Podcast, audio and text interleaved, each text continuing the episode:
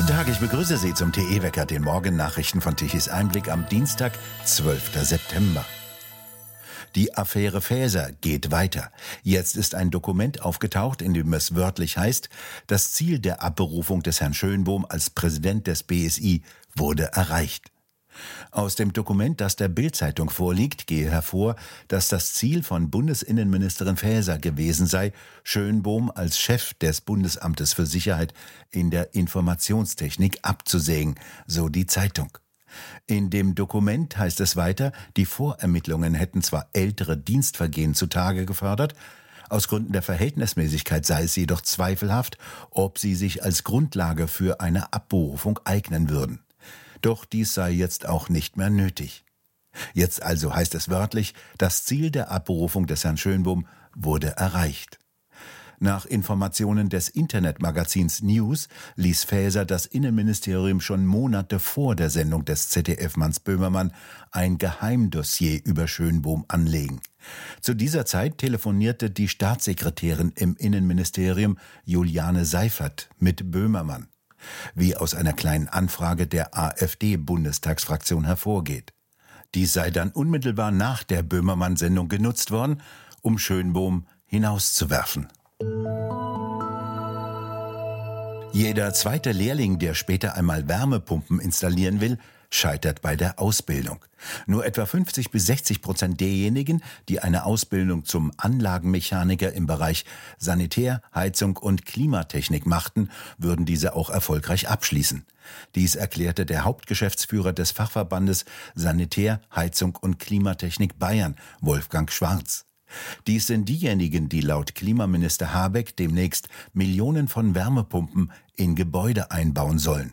Doch viele würden schon während der Ausbildung abbrechen.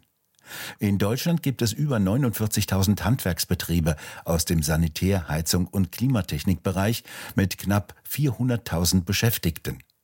Schon seit langem weist der Zentralverband Sanitär, Heizung, Klima darauf hin, dass die gestellten Aufgaben zur Erreichung eines sogenannten klimaneutralen Gebäudebestandes mit der aktuellen Beschäftigtenzahl nicht umzusetzen seien. Millionen von Akademikern würden nun mal keine Klimawende in den Gebäuden der Republik umsetzen, so der Hauptgeschäftsführer des Zentralverbandes Helmut Brahmann.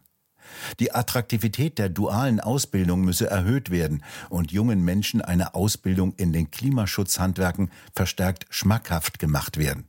Das gesellschaftliche Ziel müsse die Gleichwertigkeit einer Ausbildung im Handwerk mit dem Studium sein, so Brahmann.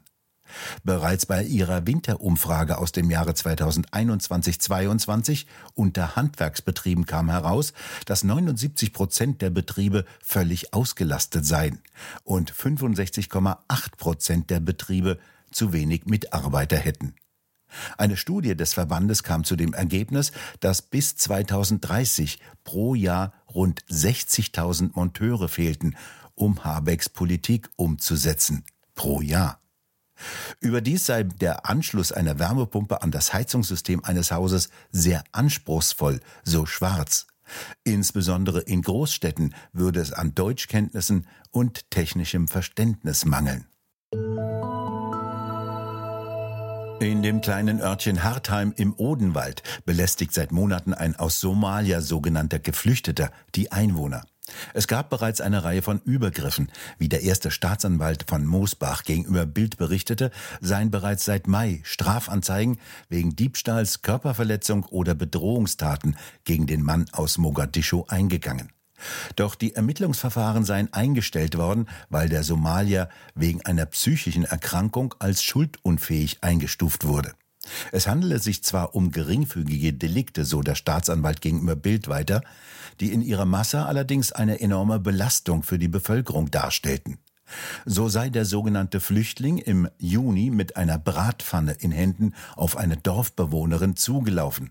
Nach einem vorbeifahrenden Auto habe er eine Dose geworfen. Anwohner berichteten gegenüber der Zeitung, dass sie ihre Kinder nicht mehr zum Spielen auf den Spielplatz im Dorf lassen. Der sogenannte Flüchtling beschimpfe und bedrohe sie. Bei anderen habe er schon öfters vor dem Haus gestanden und gedroht, es abzufackeln, die gesamte Familie und den Hund zu töten. Bild zitiert Experten, nach denen 40 bis 50 Prozent aller Geflüchteten in Deutschland psychotherapeutische Hilfe benötigen würden. In Ludwigshafen am Rhein hat die Polizei am Sonntag einen Tatverdächtigen festgenommen, gegen den ein dringender Tatverdacht bestehe, vor zwei Wochen einen Wirt in Ludwigshafen in seiner Gaststätte schwer verletzt zu haben. Der Wirt starb darauf kurz im Krankenhaus. Der Mann sei Polizei bekannt, wie der leitende Oberstaatsanwalt gegenüber dem SWR sagte. Er habe am Tatort Spuren hinterlassen, die Tatwaffe sei sichergestellt. Der Tatverdächtige ist ein 25 Jahre alter Mann aus Somalia und wohnsitzlos. Eine Passantin hatte den schwer verletzten Gastwirt von außen liegen sehen. Der Rettungsdienst animierte den Gastwirt, der aber ein wenig später im Krankenhaus gestorben sei. Laut Obduktionsbericht starb der 57-Jährige infolge scharfer Gewalt. Ihm wurden unter anderem am Hals mehrere Stiche und Schnitte zugefügt. Er verblutete und erstickte aufgrund seiner Verletzungen, so der Obduktionsbericht.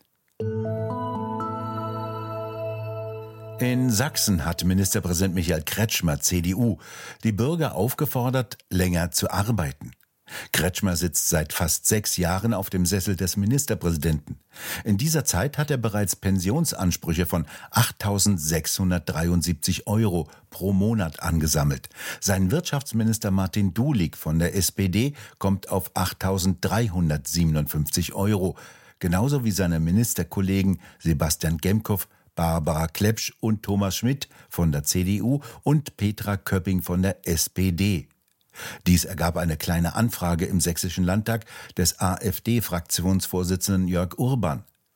Der Freistaat Sachsen habe besonders luxuriöse Regelungen zum Ruhegehalt für Regierungsmitglieder, erklärte dazu Urban.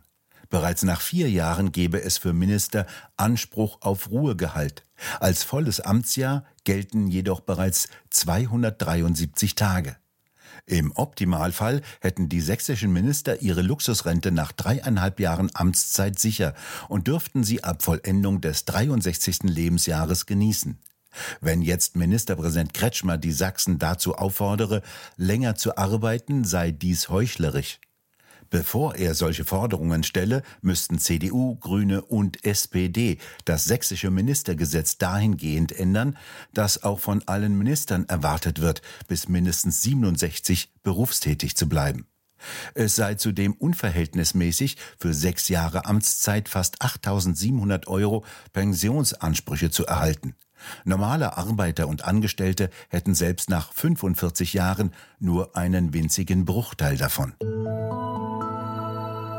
Die aktuelle Sommerwetterperiode geht zu Ende. Die letzten Sonnentage sind angebrochen. Heute bewegt sich von Nordwesten eine Kaltfront herein und von Westen ziehen bis zum Nordwesten und bis zur Ostsee hin Schauer und Gewitter. Am Abend drohen kräftige Regenschauer und Gewitter, die in der Nacht über Niedersachsen an die Ostsee ziehen. Der Süden und Osten bleibt tagsüber noch einmal sonnig und warm. In der Nacht zum Mittwoch weiten sich die Niederschläge dann über das gesamte Land aus. Die Temperaturen bewegen sich noch einmal um die 30 Grad. Der Mittwoch wird dann bewölkt mit Schauern und Gewittern und die Temperaturen sinken auf Werte um die 20 Grad. Und nun zum TE Energiewende Wetterbericht. Gestern Mittag um 12 Uhr benötigte Deutschland eine elektrische Leistung von knapp 72 Gigawatt. Von den konventionellen Kraftwerken kamen 20 Gigawatt an elektrischer Leistung. Die Photovoltaikanlagen lieferten um 12 Uhr mittags 38,6 Gigawatt und ab 14 Uhr brach die Leistung rasch wieder zusammen, bis sie um 19 Uhr völlig verschwunden war. Daher musste wieder Strom aus den Nachbarländern importiert werden. Um 19 Uhr eine elektrische Leistung von 13,6 Gigawatt. Der Preis für die Megawattstunde kletterte auf sensationelle 524 Euro um 19 Uhr hoch. Von den Windrädern kam wieder fast nichts. Die 30.000 Windindustrieanlagen stehen schon seit Tagen und liefern keinen Strom. Doch der Strom aus dem Norden soll bekanntlich in den Süden und dort die abgeschalteten oder in die Luft gesprengten Kraftwerke ersetzen.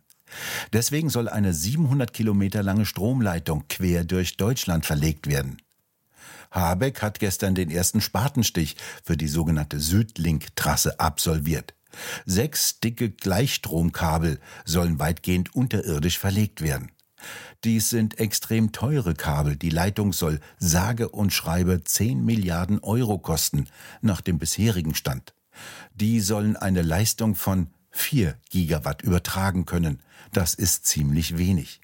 Habeck, der Wirtschaftsminister, hatte nicht vorgerechnet, was diese extrem teure Leitung in den vergangenen Tagen genutzt hätte. Es wehte kein Wind, absolut nichts. Die Windräder standen, von denen kam also kein Strom. Von Dänemark soll etwas Strom kommen, allerdings herrschte auch dort Flaute. Ein 10 Milliarden teures Leitungsprojekt und oftmals keinen Strom. Das können sich nur Energiewende ausdenken. Wir bedanken uns fürs Zuhören. Schön wäre es, wenn Sie uns weiterempfehlen.